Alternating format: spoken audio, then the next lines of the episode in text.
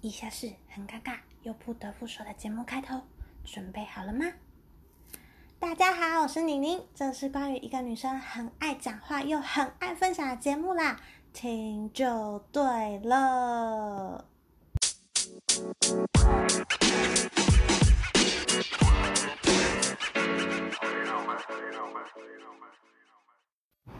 Hello，欢迎回到 CNN 好奇你的频道。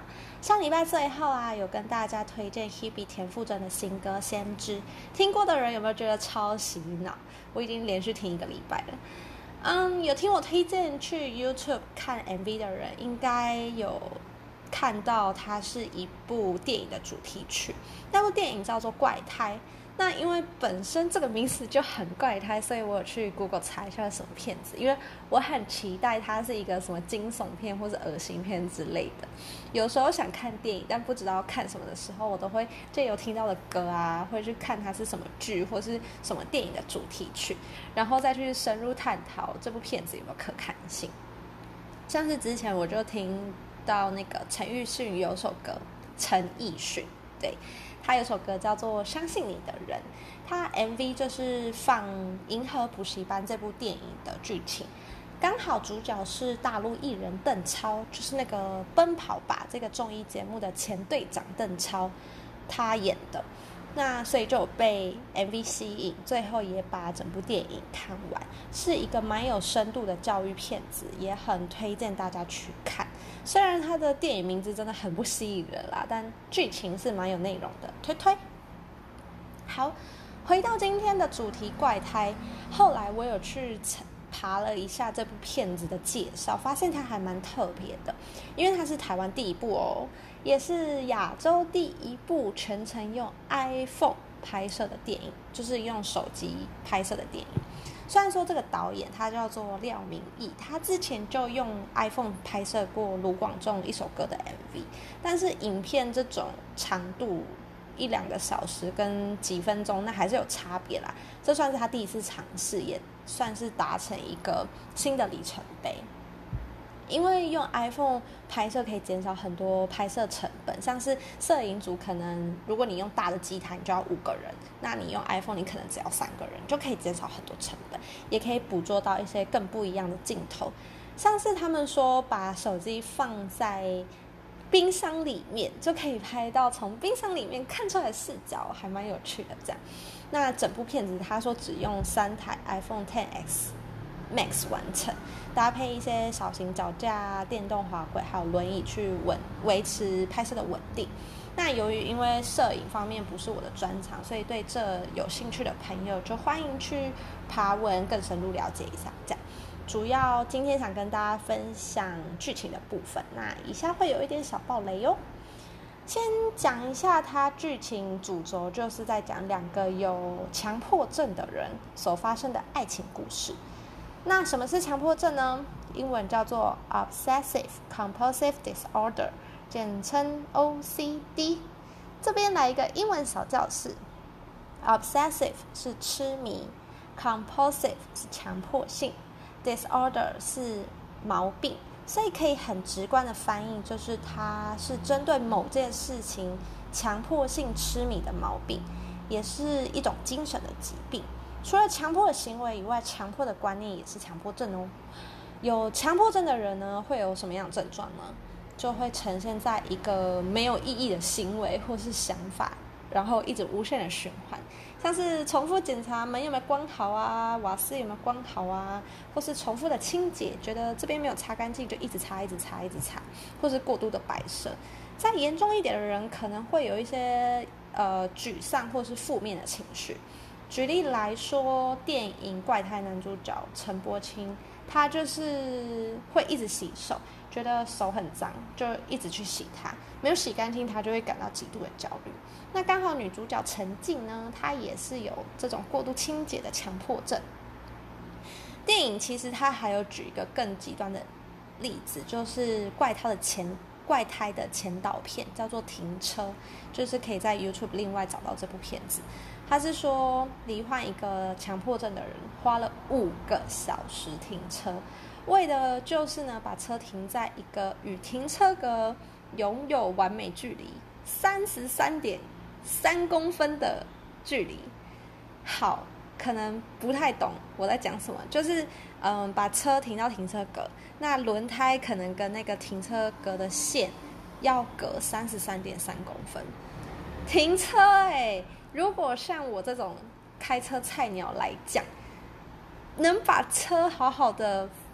停在那个格子就很不容易，你还要完美距离三十三点三公分，超夸张。虽然说这有点浮夸，但是可能强迫症患者就是真的会有这种状况。那当他们完成之后，身心灵才会有一种得到救赎的感觉，这就是典型强迫症的案例。这样，那我们常常会听到朋友之间会开玩笑说：“哎，强迫症发作。”其实那个情况下，可能只是你对某件事情的执着。像是举例来说，我哥前几天在沙发上，他要坐那个沙发，那上面有枕头，他就要把那个枕头丢到对面的沙发上，可是他没有丢准，所以就掉到地板上。他看了一眼之后就不管他，继续玩他的传说对决。然后目睹全程的我呢，就受不了那个枕头被掉在地板上面，所以我就站起来把它丢到椅子上，然后就骂我哥说：“你为什么可以忍受？”枕头没有把它放回去，然后让它放在地板上呢？我哥就很不屑说：“你强迫症哦！”我一开始想说：“嗯，我是不是有强迫症呢？”但是强迫症跟强迫性格是完全不同的两件事情哦，也没有任何的因果关系。所谓的强迫性格呢，可能就是过度的谨慎小心，过度的在意细节、规则还有顺序等等的，然后很有责责任感，就是俗称的完美主义啦。那说到完美主义，大家有没有联想到什么？没错，我就是处女座啦，天生就是有这种优点。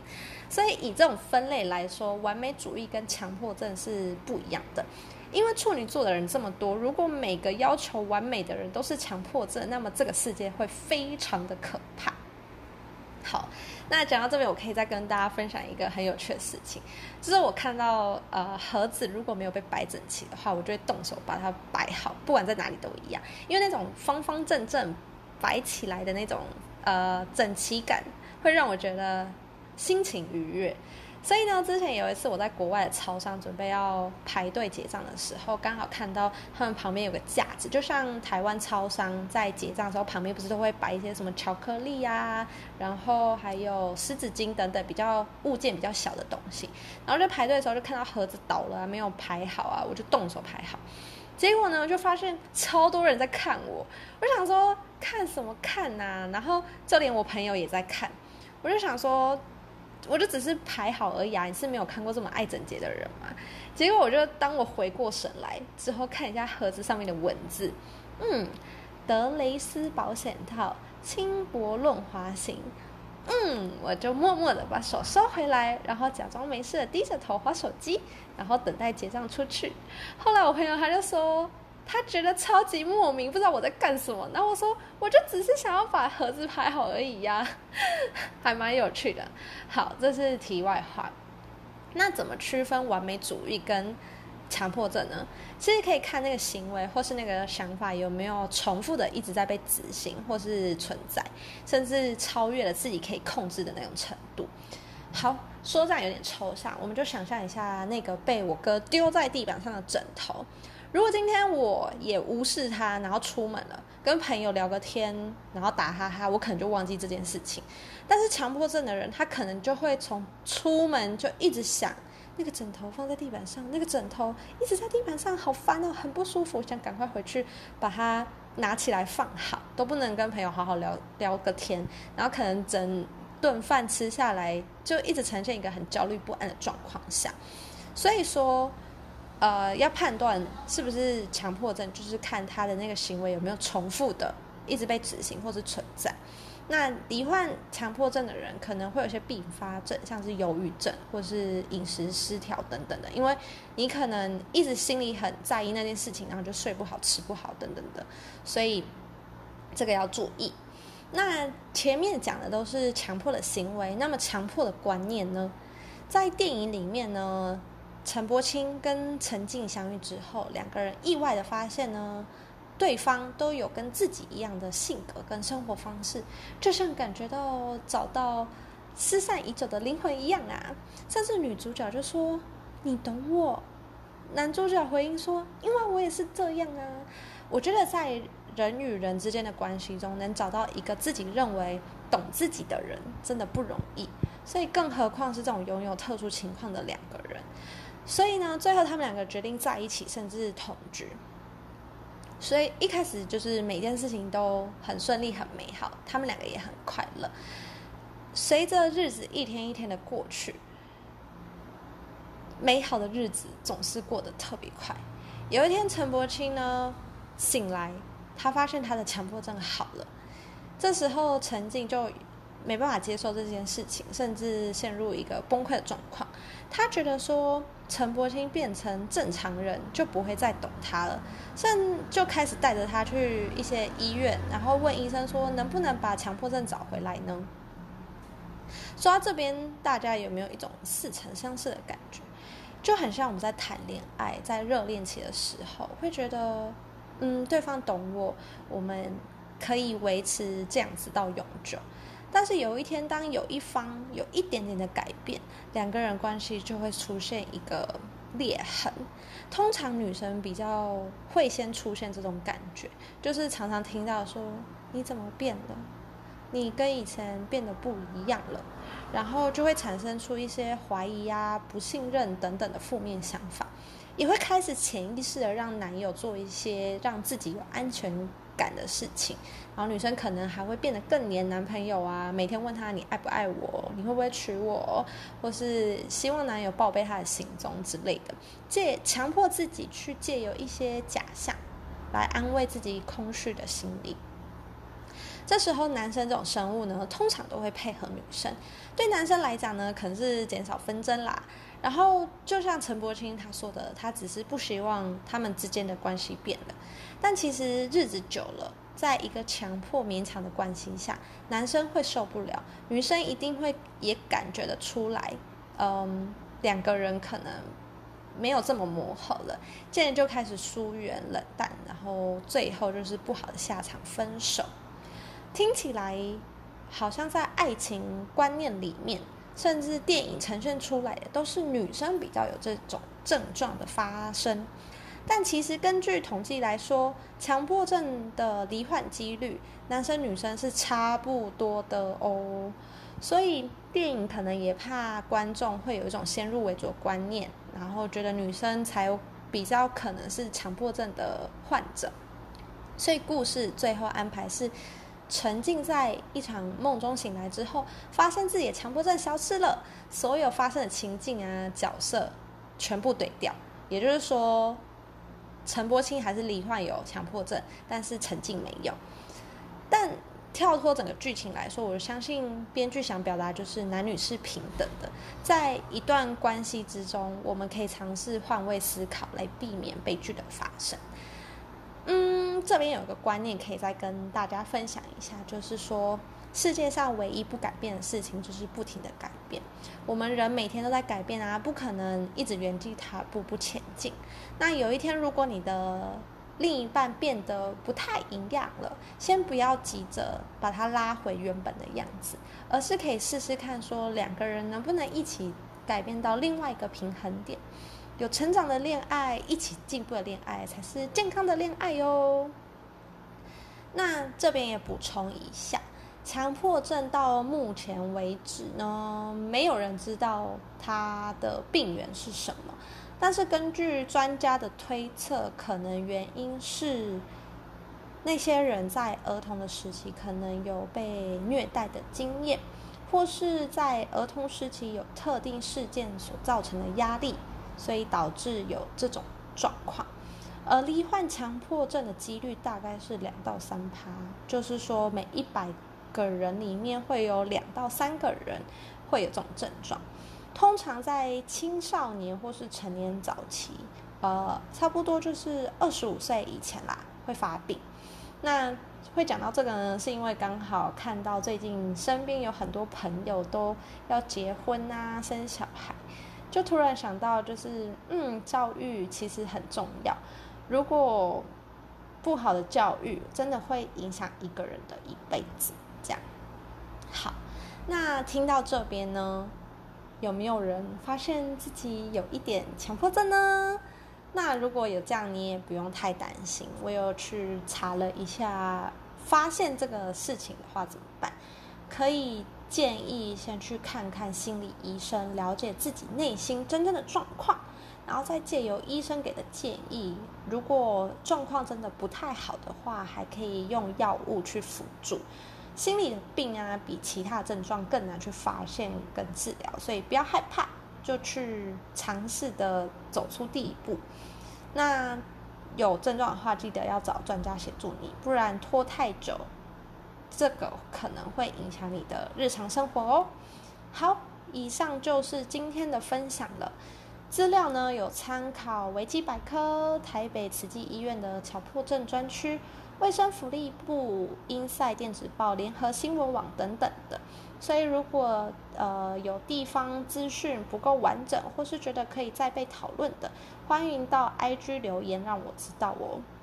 哦，上一次有人问我说，呃，可以留言，他以为在 Spotify 可以留言，其实没有啦，就是我的 Spotify 上面有附上 IG 的连接。那我 IG 会在每一集都会做一个篇幅，那里面就是大概做个。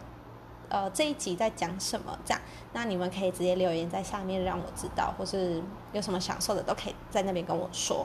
嗯，好，最后终于到了分享好歌的时间。每个礼拜我都特别期待这个时候，因为听歌真的是一种享受，也是一种快乐。那今天要分享上一周的洗脑歌，它叫做《桥边姑娘》。他的原唱叫海伦，是男生的版本，有一点烟腔。他唱起来的感觉有点像是有一首歌叫做《南方姑娘》，然后唱的人是赵雷，但是《南方姑娘》比较民谣曲风，也比较呃温柔的感觉。那桥边姑娘，桥边姑娘的节奏感更强烈一点。那因为本身我是一个很喜欢烟嗓的人，所以。呃，《桥边姑娘》这首歌，它的节奏感加上这个烟嗓，我就整个被圈粉了，觉得超好听。那这首歌其实出了一阵子，它是去年在抖音被爆红的。资料显示是说，她是被一个女生叫张倩，她参加了一个歌唱节目叫做《蒙面唱将》，然后唱了这首歌之后就爆红的。但是我一直找不到那个片段。但不管怎样，他是怎么红的，我都很庆幸我可以认识这首歌。那男生女生唱的感觉也完全不一样，我都很喜欢。海伦唱出来感觉是抱有欣赏的角度去看待一个女生，喜欢但又不想太靠近，保持一个距离的美感，有种守护在桥边姑娘的那种骑士精神的感觉。那张倩唱出。呃，张倩唱出来的感觉是很有自信，然后就算是一个人过日子也没什么大不了的啦，所以呃，听的感觉会再更啊，就有自信，有点词穷。好，如果要听张倩的版本，我建议可以用一点二五倍速听，感觉会很不一样，也比较轻快好听啦。那我今天播放的是原唱海伦的。那希望大家会喜欢喽，今天就先这样啦，我们下次再见，拜拜。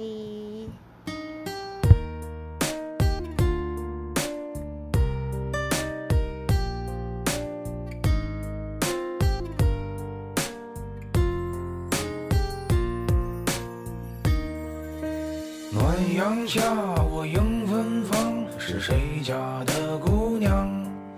我走在了那座小桥上，你父亲走忧伤。桥边歌唱的小姑娘，你眼角在流淌。你说一个人在逞强，一个人念家乡。